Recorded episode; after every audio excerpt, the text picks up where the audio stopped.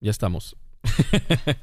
Bienvenidos. Oye, esa es nuestra in- introducción siempre, ¿no? Ya estamos. Sí, pero hoy estamos, ahora sí estamos frente a frente. Ahora sí estamos frente a frente, ya estamos listos para retomar, ¿no? Estas sesiones Normales. normales, exactamente, normales. Ya estamos en nuestro estudio. ¿Cómo, te hace- cómo se te hace el, aquí la temperatura? Pues aquí tengo dos calentones apuntados hacia mí. Ah, no, es nomás uno, ¿verdad? Es, es otro. Ah, acá. no, son dos, sí son dos. Así que estoy a gusto. Aparte que me vine, sí me vine así como que preparado. Sí, abrigado, porque No pues, nuestro estudio es una bodega y pues está fría, está helada. ¿Tú no tienes frío? ¿Tú parece que tienes un poco No, porque como estoy este, sentado, pero no, no tengo frío, la Ah, verdad. ok. Créeme. Yo estoy a gusto también, la verdad. ¿Qué onda? ¿Cómo estás? Bien, fue un buen día, fue un buen fin de semana. Pues no, no tengo, no tengo quejas el día de hoy. y estoy, estoy a gusto, la verdad, y contento de, de ya poder grabar así, porque si es, si era diferente grabar a la distancia. Sí, o sea, está, está padre poder hacerlo. Porque imagínate si lo, si lo estuviéramos haciendo, no sé, en los noventas, pues No hubiéramos podido. no hubiéramos podido. A lo mejor por teléfono de alguna forma, ¿no? Pero aún así hubiera estado difícil. Sí, está muy, muy padre. Creo que. ¿Te están hablando? Déjala toma. Tómala.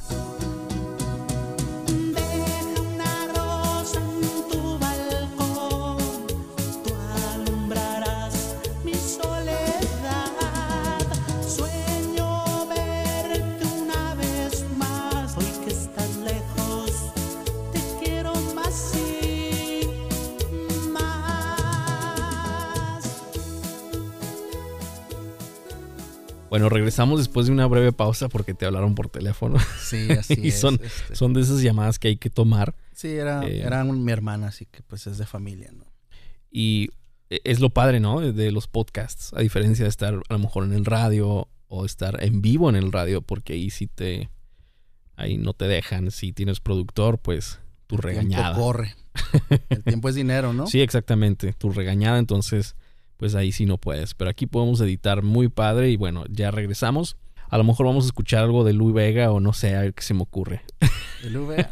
no te creas, no, No, te ya creas. deberías de poner No. algo de, de lo que es. Bueno, sabes que el otro día estaba pensando que escuchando lo que es el monto de todos los podcasts, tal vez pensarías que la música que nos gusta es la música como los fantasmas del Caribe o cosas así, porque es lo único de lo que hemos hablado, ¿no? Ah, porque sí, pero lo, lo, lo hemos hecho en broma, porque ha sido broma todo.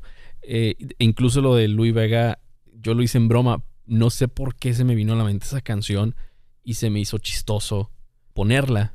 Es que en ese momento la puse en el celular, pero ya editando el, el podcast dije, pues lo voy a incluir bien, ¿no? O sea, la canción bien, la grabación bien. Y es lo que hice, pero a mí se me hizo chistoso. Ahora, mi humor, pues tú me conoces bien, mi humor es seco y algo Negro. sarcástico, entonces alguna gente no, no me entiende muy bien Sí, sí. mis, mis bromas o mi humor, pero pues para mí fue algo para reír.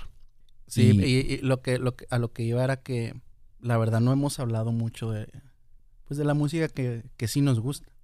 Digo, no, no, no es que quiera hablar de eso, pero se me hizo raro que en 10 episodios que llevamos. No hemos hecho alusión así. Al menos yo, porque a mí me gusta mucho hablar de música y me gusta mucho hablar de las bandas que me gustan. Se me hace curioso que no, no se haya dado en algún momento. Pues a lo mejor y, y en algún momento podemos hablar de, de eso, de las bandas que nos gustan, de la música. Incluso podemos poner las canciones, o sea, tocar un pedazo de las canciones. Estaría chida. Hay una canción que estoy escuchando así en, en repetición, en repeat, últimamente mucho. La descubrí hace como dos semanas y no puedo dejar de escucharla. Entonces estaría chida poner un pedacito. ¿Cuál es? Se llama A veces. Es de una banda, creo que son colombianos, que se llama Diamante Eléctrico. A veces me rasco las heridas para ver si sangran todavía. Soy a veces el centro de atracción, otras veces de dolor y a veces de ninguna de las dos. A veces fui a un imán de besos en la boca, otras de mil derrotas. Rescatador de problemonas, uno ochocientos las buscaba a cualquier hora. A veces fui otras no. Y así está bien. Es una bandota, la verdad, Diamante. Y creo que se están convirtiendo así como que una de mis bandas favoritas. La última canción que yo escuché así un chorro en repeat, en repetición, es la de John Mayer, New Light. Sí, también es una canción sota. Y creo que te comenté, no sé si lo hice dentro del podcast o fuera del podcast, pero escuché también uno de los discos de Marvin Gaye. Ah, sí me, sí me lo dijiste, no sé si en el podcast, creo que no. Creo, que, no, creo que fue fuera del podcast. Híjole, se me olvidó el nombre del disco, pero muy buen disco. Y cuando me acuerde lo voy a recomendar, pero no me quiero distraer. Hablando de, de discos, todavía tenemos pendiente un, Un disco. una fiesta. de, es que para que la gente sepa, tú, tú y yo, bueno, no sé si tú tienes colección, pero yo hace poco empecé una colección de vinilos y te lo había comentado que me gustaría tener una reunión con nuestros amigos cercanos a escuchar cada quien que tenga vinilos, traer su disco favorito y pues escucharlo. Sí, Mientras cenamos algo rico y tomamos algo. Que hoy no estamos tomando nada, agua, nada más. yo ni agua. Pudimos haber ido por algo. Es más, podemos ir por algo porque podemos editar. Es lo padre. Así que tú sabes, tú dices. Ah, estamos bien. Por hoy estamos bien así. Mencionaste algo de que. No me acuerdo qué dijiste ahorita, pero me acordé de cosas que a mí me cagan. y no sé si a ti te pasa, a mí sí, y no sé si alguien se, va, se vaya a identificar conmigo, pero cuando yo voy por la calle, manejando, conduciendo, veo cosas que me cagan. ¿Ves? Cosas que te cagan. ¿Quieres hablar de eso? ¿Quieres, hoy quieres ventilar tus frustraciones? Quiero ventilar mis frustraciones. Dale, dale. Eh, una de las cosas que me cagan es, no sé si, si tú lo has visto, que alguien está cortando el césped, el zacate, Ajá. y o están con lo que es la, bueno, yo le llamo la sopladora, no sé cómo se le llama en realidad, En inglés sé que es blower, se me hace que sí. blower, para como que juntar la basura, ¿no? Para echarla a un, un lado y luego se supone que la tienes que recoger. Me caga la gente que la echa en la calle. Y sinceramente quisiera ir yo con, con una sopladora y soplarlo otra vez a su casa. ¿Sí hay gente que lo echa a la calle? ¿No has visto? ¿No Tal te ha tocado? Nunca me he fijado. Fíjate, fíjate. Es que yo, bueno, pero tú eres muy observador. O sea, me sorprende que, la verdad me sorprende que no me digas, ah, sí lo he visto. Porque tú eres muy observador. Tal vez lo he visto, pero No le has puesto atención. sí. Porque no te importa. Porque no te No, importa sí- el medio Sí me ambiente. molestaría, fíjate, pensándolo. Sí, sí creo que sí me molestaría. Pero creo que me molestan otras cosas más, entonces me enfoco más en esas cosas que, ah, no, claro, en eso. claro, pero eh, es algo que a mí me, me caga. Bueno, ahora te, voy- te una- puedo decir algo una- que me caga a mí. Un- Una, una sección nueva del podcast. Me caga. no, no te creas, no, no sé nada más por compartirlo, por divertirnos, pero A ¿Qué mí te me caga a ti? caga que la gente no mantenga una velocidad al conducir. Especialmente si estás en carretera o en... ¿Cómo se les dice freeways? pues como la interestatal, ¿no? Sí, viaductos o... Carreteras donde no hay semáforo. Eh, se me hace... Me caga que la gente fluctúe en su velocidad. Porque eso crea embotellamientos. Si todos mantuvieran una velocidad constante, pues el tráfico fluiría mejor. Pero me caga que hay gente que de repente va a 40, de repente sube a 60, baja a 50 y ahí te la llevas. Sí. Eso me caga. Muy bien. ¿A poco no se siente, no se siente bien desahogarte? Sí. Parece como que, como es domingo, parece como que esto fue nuestro, nuestro servicio religioso. Sí, para sí, sí, ya. Sacar, Para para sacar las, desahogarnos. frustru- las frustraciones y las emociones negativas. Exactamente. Exactamente. Pues bueno, yo también ya me desahogué, ahí está. Hay una cosa que estaba pensando en estos días porque ¿cuándo fue? Creo que fue el viernes en la noche. Estaba viendo algunos videos de, de Neil Tyson, Neil deGrasse Tyson. Ajá. ¿Sabes quién es, verdad? Sí. Es un astrofísico científico planetario, creo. Y hace videos de diferentes cosas, hablando, pues, de, obviamente, de astrofísica, pero también habla, por ejemplo, de teorías como la teoría de los múltiples universos y cosas así. Y me llamó mucho la atención la introducción de la mayoría de sus videos. ¿Sí la has visto? He visto algún contenido de él, pero no sé si. No sé si he visto de lo que tú me estás hablando específicamente. Está muy padre porque abre su. La introducción a sus videos es, es él diciendo, haciendo una declaración.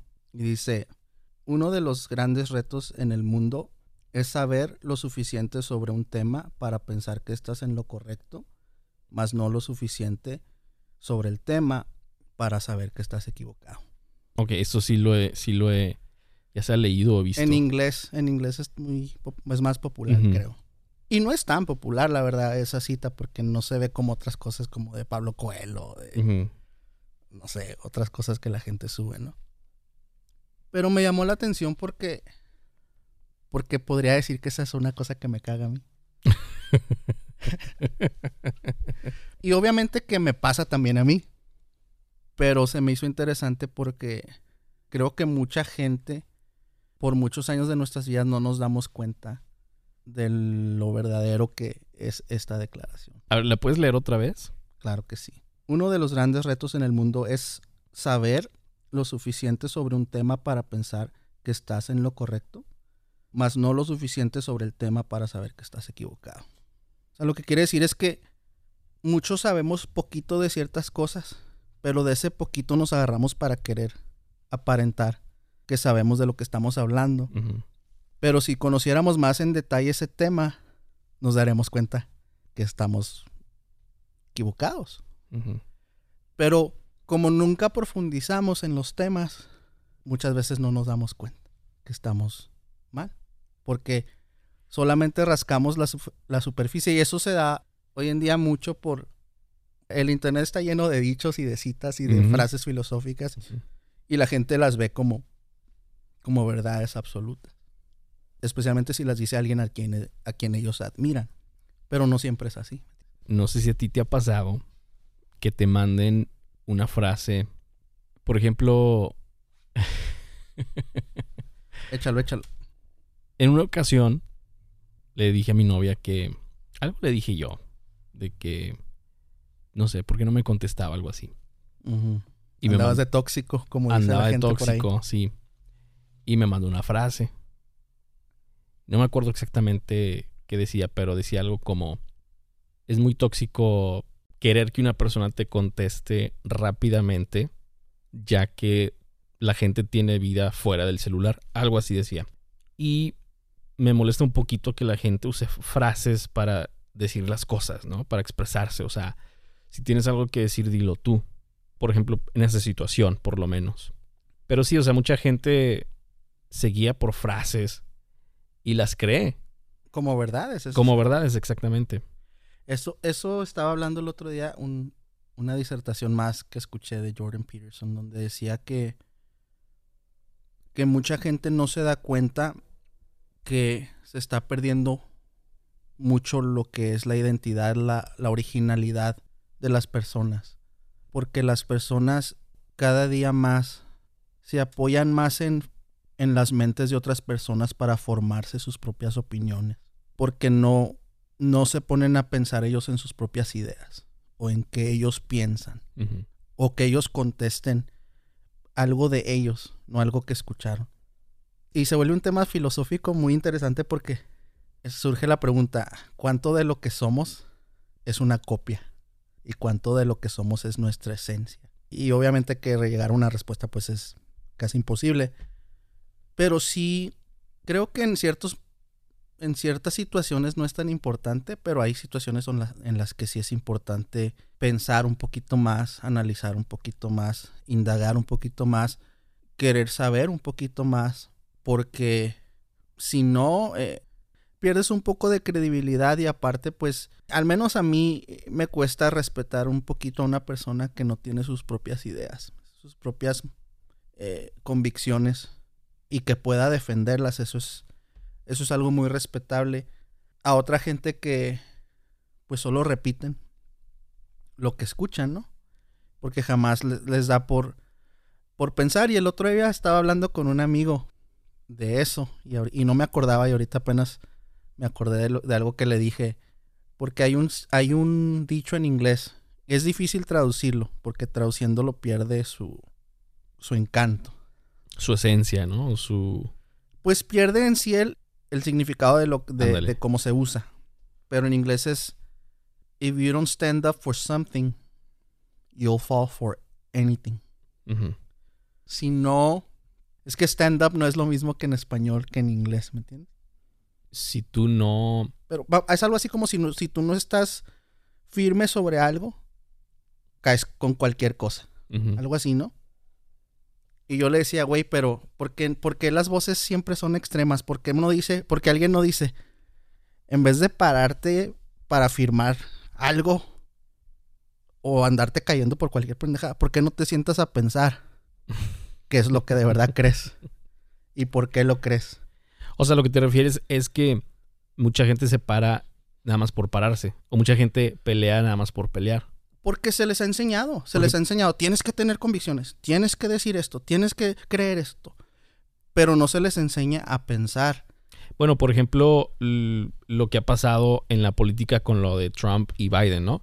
Que mucha gente, o sea, defiende a Trump a toda costa y muchas veces no está informada. O con Biden, o sea, la narrativa fue hay que sacar a Donald Trump de la Casa Blanca. O sea, yo nunca escuchaba a noticieros como CNN decir, vamos a ver qué cosas buenas ha hecho Trump y qué cosas pues no muy buenas ha hecho y vamos a comparar. Siempre era hay que sacar a Donald Trump de la Casa Blanca y ahí va toda la gente, ¿no? Hay que sacarlo, no puede estar ahí. Le preguntas a la gente por, por qué no debe estar ahí. Y muchas de las, bueno, ya, yo ya he dicho esto. Yo muchas de las respuestas que recibí fueron es racista. Y, y no se me hace la verdad una respuesta muy informada. Porque Pues es que es bien difícil, güey. O sea, para saber si alguien es racista o no, pues tendrías que haber convivido con esa persona mucho tiempo, ¿no? Sí, creo que, que se miden las cosas como, como lo vengo diciendo. O sea, todo es superficial. Todo es porque, porque escuché, porque me dijeron, porque las noticias repitieron.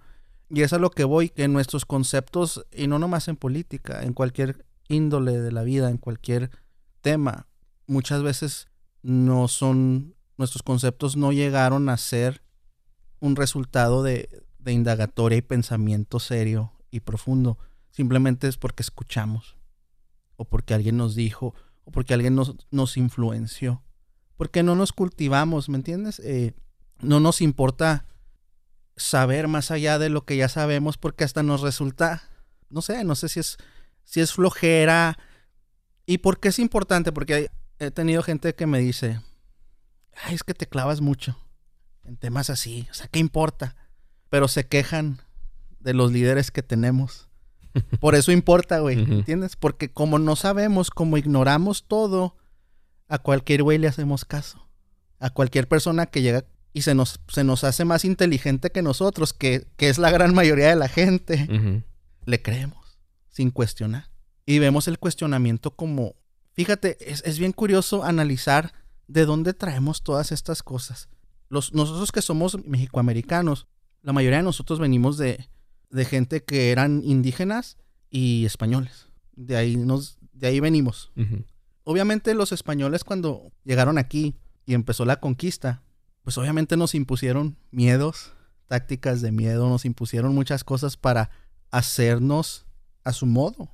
Convirtieron a los indígenas al catolicismo, les imponían, hicieron una mezcolanza de, de los dioses aztecas con, con los dioses cristianos. y Nosotros pensamos que eso ya quedó en el pasado, pero no, no nos damos cuenta que todavía traemos esa influencia de que todavía nos vemos a veces como menos. Y si otra persona habla, pues ha de ser más inteligente que yo porque, porque yo no le entiendo. Y muchas veces no te das cuenta que ni es- esa persona no sabe ni lo que está diciendo, pero como usas palabras que tú no sabes, pues a ti se te hace, ah, pues ha de ser, ha de ser más inteligente que yo. Por eso importa, entiendes? Por eso importa, porque si tú no, si tú no sabes cosas y las ignoras, entonces vas a tener que depender de otra persona para que te las explique. Pues pasa, por ejemplo, en, en las iglesias, ¿no? O sea, mucha gente. Mucha gente. Y creo que pasaba más antes. Porque no teníamos el acceso que tenemos ahora al internet. Que también. Creo que todavía pasa, No, no, no. pero en, en, en diferente forma. Claro, claro. Pero yo creo que pasaba más antes porque hoy en día tenemos acceso al Internet. Ahora, no toda la información de Internet es, es buena o es correcta, pero está ahí. Entonces, mucha gente hoy en día va y, y se informa por medio de Internet y saca sus propias conclusiones. Pero yo recuerdo que antes, o sea, los pastores eran como que, Especialmente en nuestra iglesia. sí, sí, sí, era- o sea, el pastor era, era, casi... pues, era Jesus, Jr.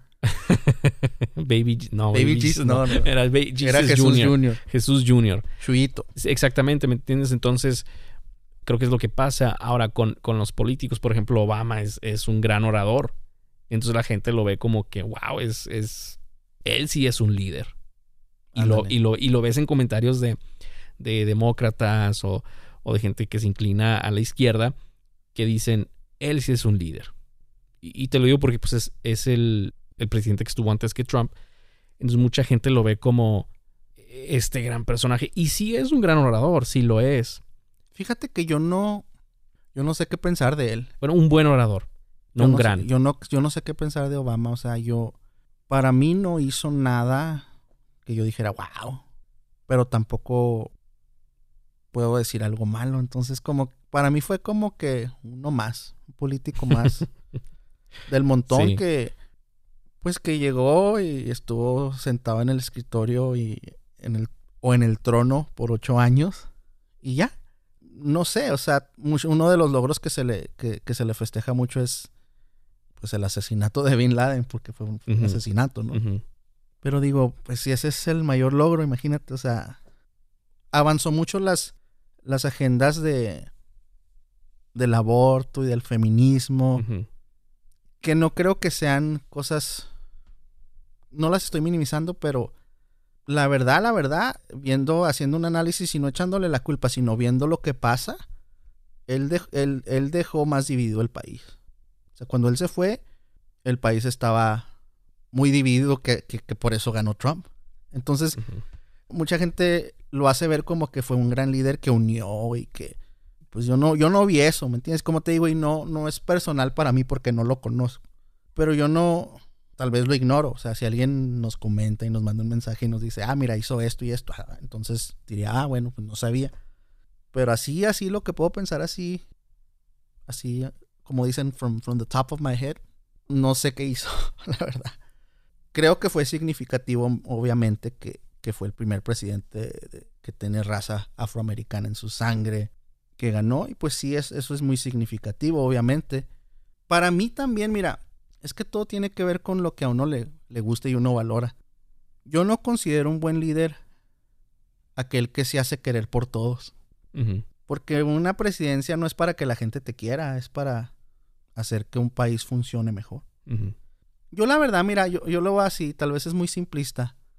Yo creo que Estados Unidos, con su base que es la constitución, con las leyes que nos rigen, los verdaderos héroes son los, los personajes que crearon ese, es- esa literatura para regirnos. Los Thomas Paine, Thomas Jefferson, los Benjamin Franklin, es- esas personas sí los veo como, porque ellos pensaron en esta constitución, ellos pensaron en, en todas estas enmiendas, en todas estas, en toda esta literatura por la que nos regimos ahora como nación y que creó una gran nación, una nación que estabilizó mucho al mundo en muchas ocasiones, que ha ayudado. Ahora, mucha gente va a decir, ay, pero es que son bien metiches, y... pero si Estados Unidos no interviniera en muchos de los conflictos, se haría un caos. Y es a lo que voy, que muchas de estas cosas que se dicen como como muy a la ligera, ¿no? Es eh, como esa, esa onda de que Estados Unidos en todo se mete. No está bien pensado eso, eso nomás se dice porque alguien más lo dijo. Pero tú no, tú no te pones a pensar qué implica eso, qué implicaría que Estados Unidos no se metiera. Obviamente, la gente dice, es que lo único que quieren es el petróleo.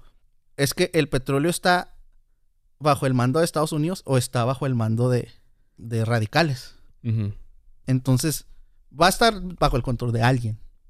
Sí. Entonces tienes que escoger quién lo controle. O quieres que lo controle China, que es un país comunista, que oprime a su gente, o quieres que lo controle otra, otra persona, otro país más, más moderado. Entonces, te digo, no, y no todo es perfecto. Pero es, es a lo que voy que por la ignorancia se toman posturas muy radicales. Por ejemplo, hay la gente que se cree ese discurso de que Estados Unidos es bien metiche, pues odian a Estados Unidos. Pero consumen a todos los artistas de Estados Unidos. Entonces es- se vuelve así como muy, muy hipócrita la situación. Como cuando ganó Trump todos los artistas que dijeron que se iban a ir a Canadá. Que ni uno se fue. Sí. Y no quiero que se malinterprete. Yo no estoy defendiendo derecha ni izquierda. Lo que no defiendo es los extremos. O sea, ¿por qué no decir, ok, mira, no voy de acuerdo con este tipo, no me gusta, no me cae bien, pero vamos a ver. Vamos a ver qué hace. Y vamos a ser justos. Vamos a contar los aciertos y los desaciertos. Pero esto que me voy a ir, me voy a ir. Y no te fuiste. Es para inflamar, es para es para crear in- in- inestabilidad. Y eso no nos hace bien. Eso es, eso es más dañino a decir, vamos a analizar y después de cuatro años vemos dónde estamos. Obviamente que eso no pasa porque todos los medios se encargaron de, de sensacionalizar. Me acuerdo cuando andaba lo de Rusia. Todos los días, todos los días. Y luego ya no encontraron y, ok, vamos a seguir. Ahora que sí. Y da tristeza. Da tristeza porque ¿cuándo vas a encontrar un, un lugar donde haya honestidad, donde haya mesura, donde haya diálogo, donde haya libertad de pensamiento, donde ahorita no estamos en esa en ese lugar aquí en este país y es es triste. Ojalá y no sea tan tan dañino como mucha gente piensa que, que vamos hacia un lugar muy muy oscuro, pero pues ojalá y no. Pero tú qué crees? ¿Tú qué crees que si lleguemos a, a ese punto de, de poder pensar y analizar mejor las cosas? Está bien difícil porque Digo, porque pareciera que no. pareciera que nos vamos perdiendo, la verdad. pues así se siente. Obviamente que también nos falta perspectiva, o sea, estamos es como cualquier situación, ¿no? Cuando estás allá en el presente te es difícil ver el entorno de, de una manera como si fueras alguien que lo está- estu- estuviera observando de afuera, ¿no? Cuando estás metido tú en eso es difícil ver más de medio metro delante de ti, ¿no? Por decir algo.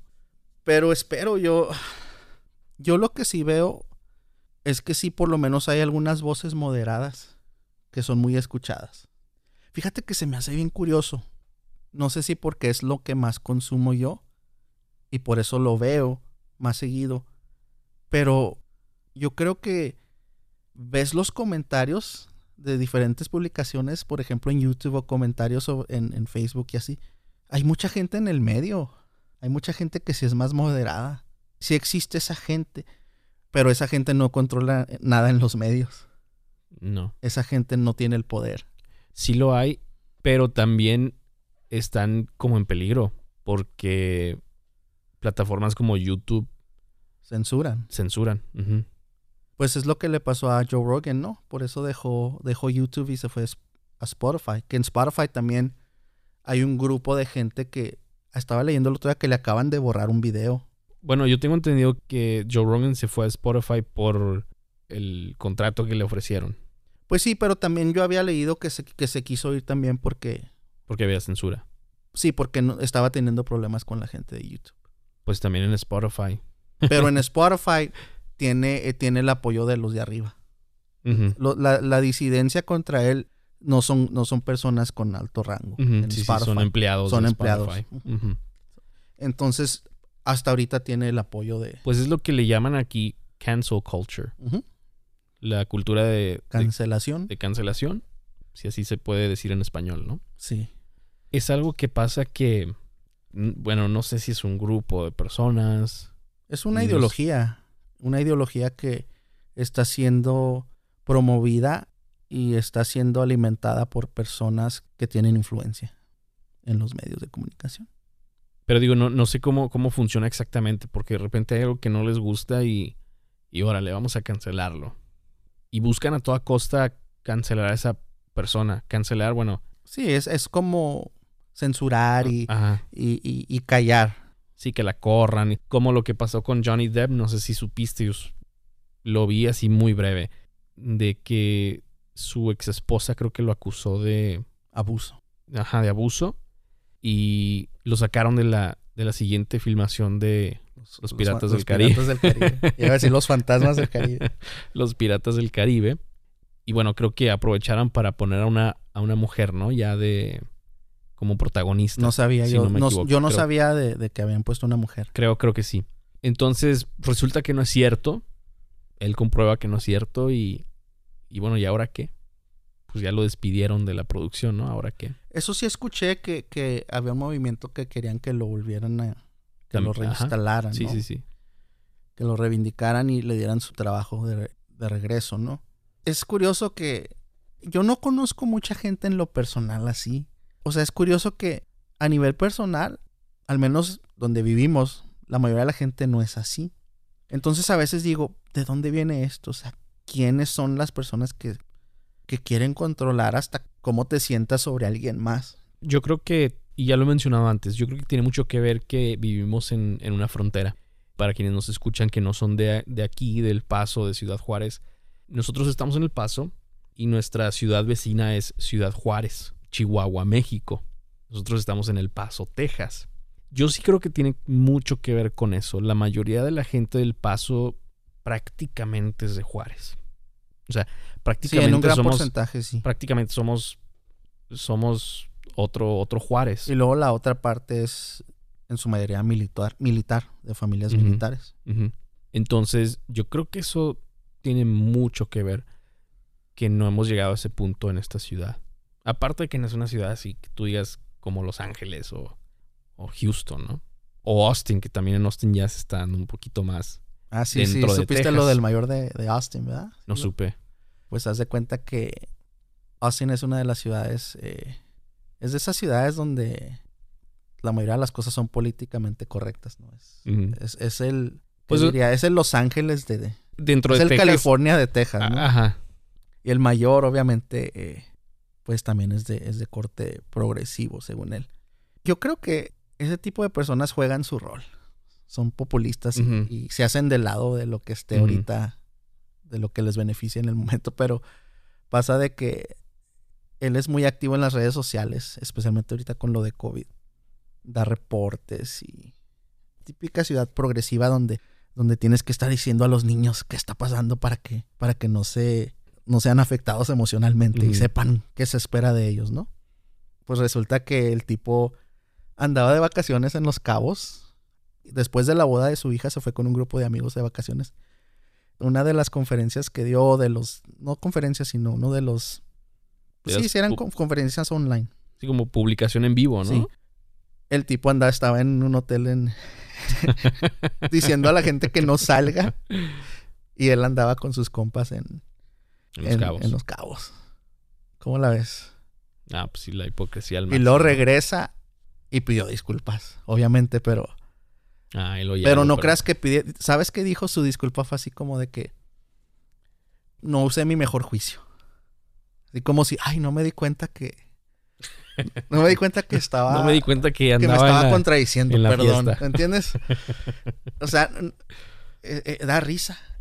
Pero lo que más da risa es la gente que estaba. Lo amamos, mayor. Este, entendemos. Es humano, también comete errores. Y, así como que, hijo de su madre. Yo no, no quiero que lo queme en vivo, obviamente, pero No, no, pero, este, Pero o sea, sería- le- le- por ejemplo, le pones a... Y yo sé que uso mucho a Trump de ejemplo, pero porque, o sea, si vieras el odio que, que le sale a la gente de los ojos... ándale, si hubiera es- sido lo contrario. Sí, o sea, si hubiera... O sea, Trump lo ven en, en un campo de golf y se lo quieren comer vivo, ¿no? Así es. Porque no están de acuerdo con él, porque no les cae bien. Entonces me daba risa que, que al final de cuentas todo el mundo termina contradiciéndose, ¿no? Mejor les sería no decir nada o decirle a la gente cuídense lo más que puedan, usen el sentido común y ya, pero no estar teniendo estas juntas de supervisión de niños cada semana, porque creo que deja entrever muchas cosas, por ejemplo, creo que deja entrever lo que piensan de la gente a la que gobierna. Creo que sí han de pensar, pues una bola de pendejos que que me hacen caso en lo que en todo lo que digo. Así que voy a hacer lo que lo que yo quiera. ¿Entiendes? Sí. Y, y- y me da risa que regresa y pone una, ponía fotos en su Facebook con, con su familia y con su hija de la boda. Y, y la gente, ay, ja- qué bonita familia, qué hermosa familia. O sea, y digo, ay, pues, poquita congruencia les haría bien a, a la gente que tiene cierto liderazgo. Porque, por ejemplo, también mucha gente pues que ha sido afectada, ¿no? Con los negocios, o sea, que tienen negocios que han tenido que cerrar. Es que eso es lo que, eso es lo que yo no entiendo, mira. Hablamos de justicia social. Hasta se habla de sobreguardar los sentimientos de los demás, de no herir los sentimientos de los demás. Entonces, ¿cómo es que haces este discurso por un lado y por el otro te vale madre la gente? Lo mismo pasa ahorita, por ejemplo, con lo que pasa de Carl Lentz. No sé si supiste lo, lo último. No, creo que ya no me informaste, porque Lo último es que aparentemente Hillsong ya sabía de que había tenido otros deslices morales antes. o antes de esto. Que ya se sabía que era un patrón. De hecho, hasta hay una declaración de que detrás de donde tienen los servicios, escogía o iban mujeres y arreglaban para verse. No. ¿Tú crees? Y por eso te digo, o sea, la gente que dice, ah, es que son humanos. Exactamente, por eso no hay que andar adorando humanos, porque son humanos. El problema es que tipos como este se la pasan diciéndole a la gente cómo vivir. Y luego cuando no, cuando los sorprenden en sus, en sus cosas, entonces ahí ya son humanos. Yo sinceramente le he perdido cierto respeto, o sea, no estoy diciendo que, que no me importan y que les faltó el respeto, pero yo he perdido cierto respeto a muchas de estas personas, muchos de estos líderes de las iglesias, especialmente cuando te quieren exhortar. No me ha tocado, gracias a Dios. pero Ganas, ganas, ganas te dieran, ¿no? Que Ganas te dieran para- para, para mandarlos directo a donde deben de ir. A pero Chihuahua un baile, como dicen por ahí. Sí, pero no, sinceramente, o sea, yo sí no le he faltado el respeto a nadie, pero no sé si, si me dé dé a entender. He perdido cierto respeto por muchas de estas personas. Porque estoy de acuerdo contigo, o sea, le queremos decirle a la gente cómo vivir, a lo mejor compartirlo, ¿no? De una, quien quiera escucharlo y quien quiera estar aquí, quien quiera venir, pues bienvenido adelante, vamos a ver cómo podemos ser mejores. Pero, pues sí, hay mucha hipocresía, lamentablemente. Sabes que en uno de los viajes, cuando era pastor, una vez me mandaron en un viaje. Y usualmente no fueron muchos, pero fueron como cuatro o cinco viajes que hice. Uno o dos de ellos creo que fue acompañados de que era, del que era mi jefe, que era el pastor principal de la iglesia, porque yo era pastor asociado, lo que le llaman. Pero algunas veces me mandaron solo. Y en una ocasión me mandaron a California. Y me fui a, en, uno de, en una de esas que, que tuve un tiempo libre, porque eran como seminarios y conferencias de... A veces eran como toda la mañana y tenías la tarde libre y así. Y una de esas veces me acuerdo que fui a comer a un restaurante. Pues estaba solo, obviamente, porque pues no andaba viajando solo y no conocía a nadie ahí. Y empecé a platicar con un señor, un, señor ya grande. Y apenas hace unos días me estaba acordando de, algo que me dijo que, que ahora digo que qué padre que me dijo eso, pero en ese momento no lo entendí. Era como un bar and grill, estaba, tenían una barrota así grandota, pero ahí te servían comida también. Entonces ahí me senté y, y el señor estaba sentado pues a unos dos metros de mí. Y yo creo porque me vio solo, pues me empezó a sacar plática. Empezamos a platicar. Y obviamente me preguntó que, pues que de dónde era yo, que qué estaba haciendo. Ya le, le platiqué que yo era pastor. Y él me dijo que él era ateo. Pero ¿cómo se portó contigo? Muy bien. Me acuerdo ahora que yo me fui como pensando que Dios me lo había puesto y que yo le había dado un mensaje a él. Cuando me fui.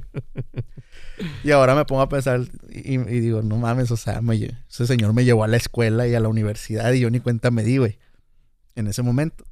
Porque me estaba acordando de algo que me dijo.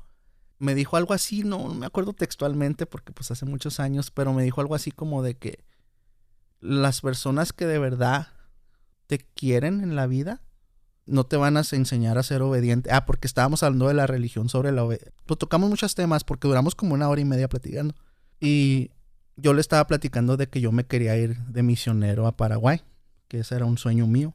Y me preguntó que por qué quería hacer eso. Le dije que por, por obediencia a Dios. Y me dijo, la gente que en verdad te quiere no te va a pedir obediencia, te va a enseñar a pensar.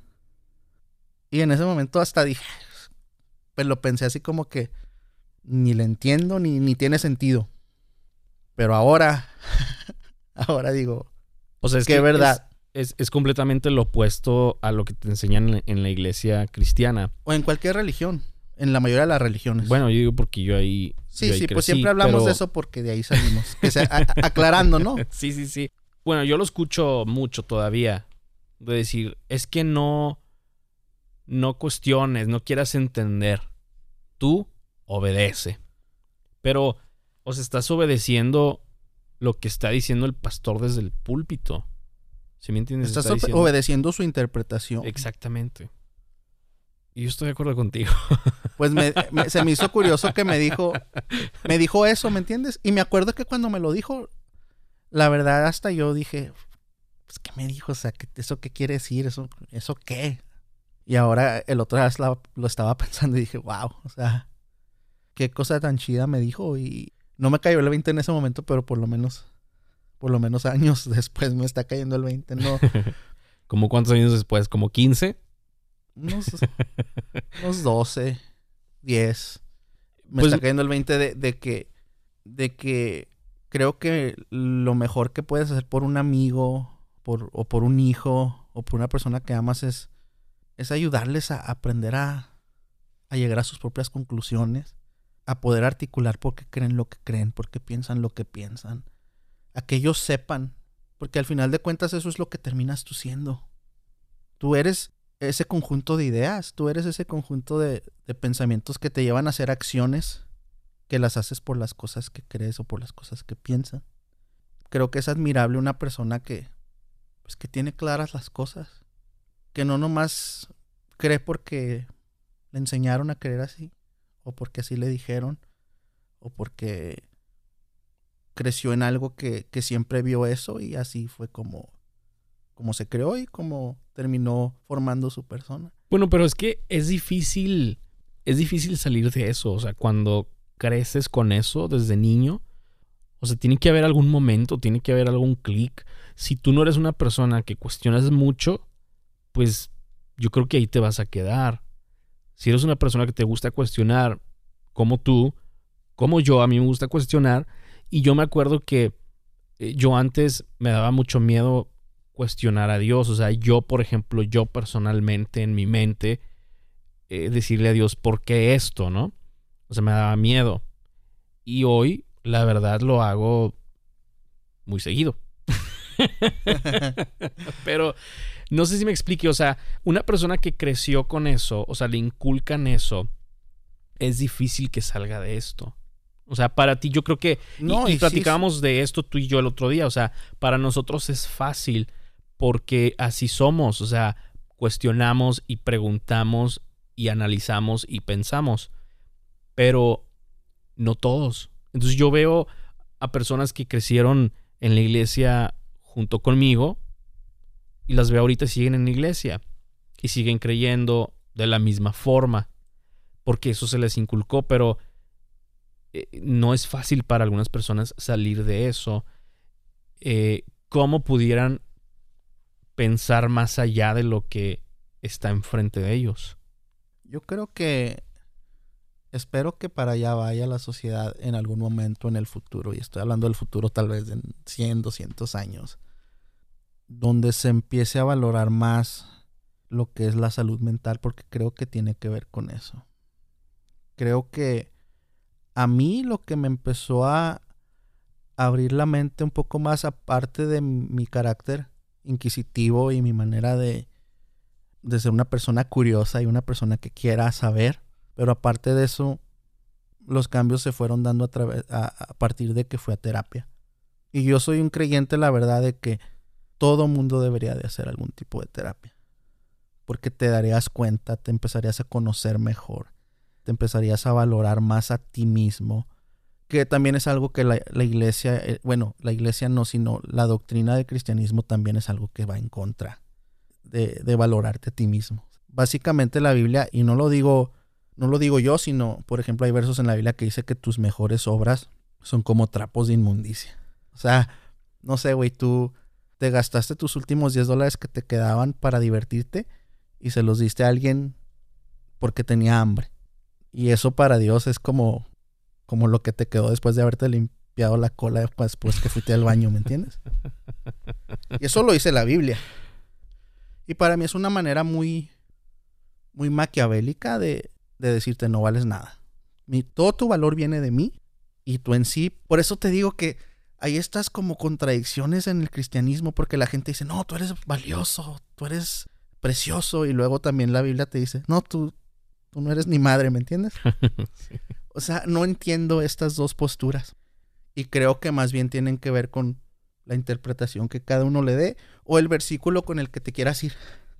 Si tú te quieres ir con los versos donde el ser humano es, es lo que Dios más ama, entonces te vas con esos, pero también hay los otros, ¿entiendes? Donde tú no eres nada. O sea, eres un gusano, eres...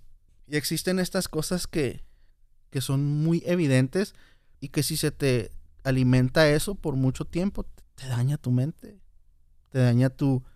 Yo no tanto creo en el autoestima, sino creo que tenemos que tener una apreciación de nosotros mismos justa y debemos de querernos, no de querernos de, de que nos queremos tanto que nos sentimos la gran cosa, no, sino de querernos irnos mejorando. Entre nosotros mismos celebrar nuestras virtudes, ¿por qué no? O sea, poder admitir, ok, en esto no, no la armo. Por ejemplo, puedes decir, pues, como compa no la armo, ¿no? No soy, no soy el amigo que debería de ser, pero sí soy el papá que debería, que debo de ser. Entonces, porque siempre vamos a tener esas dos, esa dualidad en, en las cosas que somos fuertes y en las cosas que somos débiles. Y yo creo que es, ese balance te lo da el ir aprendiendo cómo cuidar tu mente. El, el, platicar con personas que valoran lo que es la salud mental, lo que es la estabilidad emocional. Porque muchos de nuestros trastornos mentales son causados por emociones mal encausadas. Y por eso nos comportamos de ciertas formas. Porque nunca lidiamos con nuestras emociones de una manera sana. Porque se nos inculcó eso, que comparado a, ya no a, ya no a Dios, pero comparado a los grandes hombres de Dios del pasado. Porque te, fijas que siempre, siempre los grandes hombres de Dios existieron en el pasado. O sea, ya ahorita ya es curioso, la, la gente así, así va, no, yo quisiera ser como Pedro, como Juan, y, y, es una onda de, de que te ponen como estos líderes de, inalcanzables. Nunca vas a poder ser como Pedro y nunca vas a poder caminar sobre el agua. Que yo dudo mucho que un güey llamado Pedro haya caminado sobre el agua. No mames, ¿me entiendes? no, eso no pasa. Pero vivimos bajo estas ideas y a veces a mí sí se me hace así como pleno siglo XXI y, y veo a veces memes de gente que pone cosas, como ayer vi uno que decía, si Dios hizo el, mundo en seis días, ¿qué crees que puede hacer él todo con todo un año de la, con el todo el año que entra en tu vida? Y así como chingados. Y digo, de veras, de veras. y estas son personas de, de 20, 30 años poniendo este tipo de cosas. Yo digo, ay Dios, pobrecitas. O sea, en primera vato, esa historia de la creación literal es una, es imposible. O sea, no, no pudo pasar así y hay información que, científica que desmiente eso. Pero deja tú, ah, también vi otro que decía que si Dios pudo alumbrar el trasero de un insecto, Él puede alumbrar tu vida.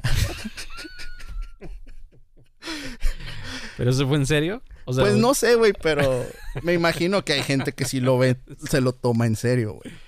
Y esas cosas, digo, de veras, gente, vamos, vayamos a terapia, en serio.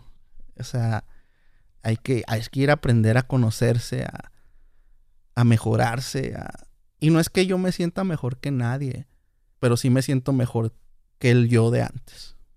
Hay tantas cosas en el mundo que, que se dicen, pero yo me quedo con esa frase, ¿no? De que muchas de las veces sabemos muy poco.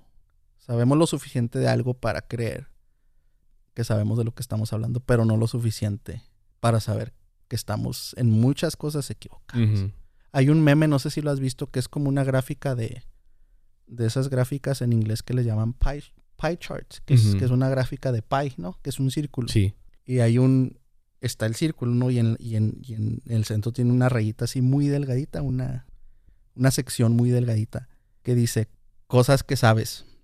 Y luego hay otra sección un poco más gruesa, que dice cosas que sabes que no sabes. Y luego el resto es cosas que no sabes que no sabes. Y es, es cierto, o sea, yo creo que debería de emocionarnos por lo menos un poquito ir aprendiendo algo nuevo cada día.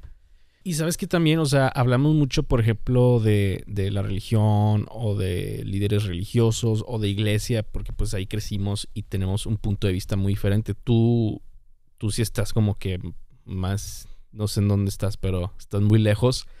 Eh, Ya, ya ando muy perdido, mijo, yo. pero también en los líderes eh, de la comunidad, o sea, en los líderes políticos, o sea, nos damos cuenta que corre gente que pues, o sea, se le antojó correr o porque estu- estudió ciencias políticas, pero pues también, o sea, cuando alguien corre, pues una carrera política se vuelve una suciedad. Es que es que el poder y la volvemos a la palabra la adulación y el reconocimiento intoxican. Si no si no te importa eso, cuidar eso te intoxica y tú y te la empiezas a creer. A todos nos pasa, a, mí me ha pasado, o sea, eh, de repente tú sabes tú sabes el crecimiento que ha habido, por ejemplo, con, con la banda con la que toco. Y de repente sí, o sea, la gente te trata diferente, te empieza a tratar más bonito y te dicen, ay, qué bonito tocas. Y, y si no tienes, ¿qué diría yo? Si no tienes el cuidado de cuidar tu mente, de, saber que eso te puede hacer daño, porque es algo que te puede hacer daño. Si no tienes esos cuidados, es más fácil creértela. Es más fácil decir, ah, sí, soy una chingonada, es todo, apláudanme, quiéranme. Tal vez, tal vez yo por, porque ya estoy más grande, como que ya esas cosas no me, no me mueven mucho. No digo que no lo hacen, porque tengo que ser honesto y a veces sí pasa que te la empiezas a creer. Pero una de las cosas que yo siempre pienso, por ejemplo, pienso en mi hija. Al final de cuentas, para mí lo que más valor tiene es lo que ella piensa de mí, que cualquier otra persona. Porque ella es a la persona a la que más amo en el mundo. Y obviamente lo que ella piensa de mí, eso sí me importa mucho.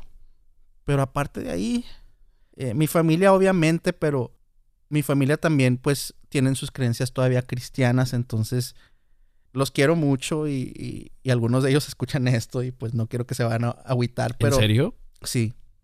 Pero la verdad es que me importan, pero la verdad no me importa si piensan que me voy al infierno o que o que ando mal. No creo que piensen eso, pero sé que no ven las cosas como yo las veo. Obviamente que a veces creo que sí hay cierta división en eso, pero pero yo creo que trato de manejarlo de la mejor manera que puedo, ¿no? Y, y como te digo, sí tenemos muy buena relación, o sea, no, no tengo mala relación con mis hermanos, pero al fin de cuentas, la persona que me mueve, pues es mi, es mi nena. Claro. Y así debe ser. Pues sí, ya, ya sí, un día encuentro a alguien con, la- con quien yo quiera formar una relación, que ahorita no estoy muy seguro de eso, la verdad. que sea mujer, ¿eh? Claro. Mira, yo respeto, la verdad. Créeme. No, No, la no verdad, créeme que yo no, No, no, claro, yo también. yo, es que yo, pero yo no estoy tampoco en ese carrito de, yo no soy pro nada, ¿sabes qué soy? Soy pro gente honesta y balanceada, o sea, si tú eres un, si tú eres un músico y te la pasas defendiendo las causas de los músicos, porque eso te da a ti tu identidad y tu valor, pues a, a mí me, me va a caer mal, ¿me entiendes? O si tú eres un, si tú eres una persona homosexual que, que en todo lo que se enfoca son, es la agenda gay. También digo, o sea, Sí, se la quieres meter a la gente. sí, sí, yo respeto a la gente porque conozco gente La, homosexual. la agenda, ¿eh? La agenda. Sí, la agenda, claro. o sea, Pues usted no sé de qué anda hablando, me dijo, pero yo respeto a la gente porque conozco gente homosexual que, que no es así.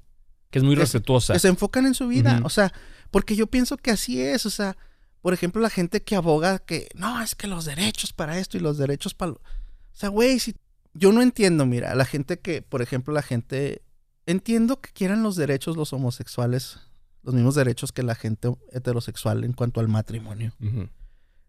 Pero la neta, a mí me vale, me vale madre el matrimonio homosexual y heterosexual, ¿me entiendes? O sea, me- ya, ya, ya viéndolo, Que se, se les está haciendo un favor, más bien. ya viéndolo de donde proviene, en sí lo que es la ceremonia y lo que es lo que... Porque es una institución religiosa, al, al fin de cuentas terminó siendo instituida por cuestiones de religión, que funciona, funciona para estructurar sociedades y, y para que exista el, exista el núcleo familiar, entiendo sus beneficios, pero en sí el papel y todo lo que se hace alrededor de, del matrimonio es tan bueno como tu relación o tan malo. Si tu relación es mala, tu matrimonio, aunque lo hayas hecho en la Basílica de Guadalupe o lo hayas hecho en, en ¿cómo se llama la iglesia de Joel Austin? En, Ah, en, eh, o en Hillsong, donde te hayas casado, ¿entiendes? en el Vaticano. En el Vaticano, en, en una mezquita, donde quiera que te hayas casado. Tu matrimonio es tan bueno como tu relación con tu pareja o tan chafa.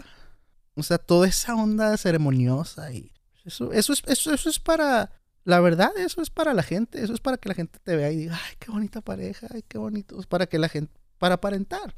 Porque al fin de cuentas, el amor que se da entre una pareja es, es una relación entre dos personas. O sea, no, no tiene nada que ver si traías vestido verde o blanco o amarillo o rojo o si tocaron 40 la filarmónica de Londres en tu boda o si o si vino el mariachi Vargas de Tecatitlán o, o si te casaste no sé güey en el Parque Memorial porque estás jodido y no tuviste más nada de eso importa si tu relación no está bien y si tu relación sí está bien, qué padre que puedas hacer eso, ¿me entiendes? Pero yo le echaría más ganas a en sí a la relación.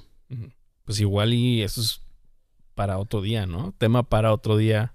Ya sobre el llegamos al final, matrimonio. ¿verdad? Ya llegamos al final, así es. Pues la verdad fue muy bueno regresar y platicar de esta forma. ¿Te gusta más helada la, No está El- tan helado. el estudio slash bodega? Tú me la pintaste así como que iba a llegar y iba a estar en el, en el polo norte, güey. Pues sí, Iba a pero estar pues, nevando, O sea, Ah, Como- pues póngaselo. como tú eres estrella, pues tienes los calentones apuntando hacia ti. Pues apúntese ese para usted. Yo no, yo no, yo no le saqué una pistola y le dije, yo quiero calentón. No, no te creas. No, la verdad, que padre que ya regresamos y pues nos despedimos porque se nos terminó el tiempo. Síganos en Twitter, arroba número 2, tipos podcast. Ahí nos encuentran. Mis redes sociales es Marsao Music en Facebook, Twitter y en Instagram. Todas mis redes sociales son arroba josemariablog o pueden ir a josemariablog.com también. Muy bien, pues será hasta la próxima.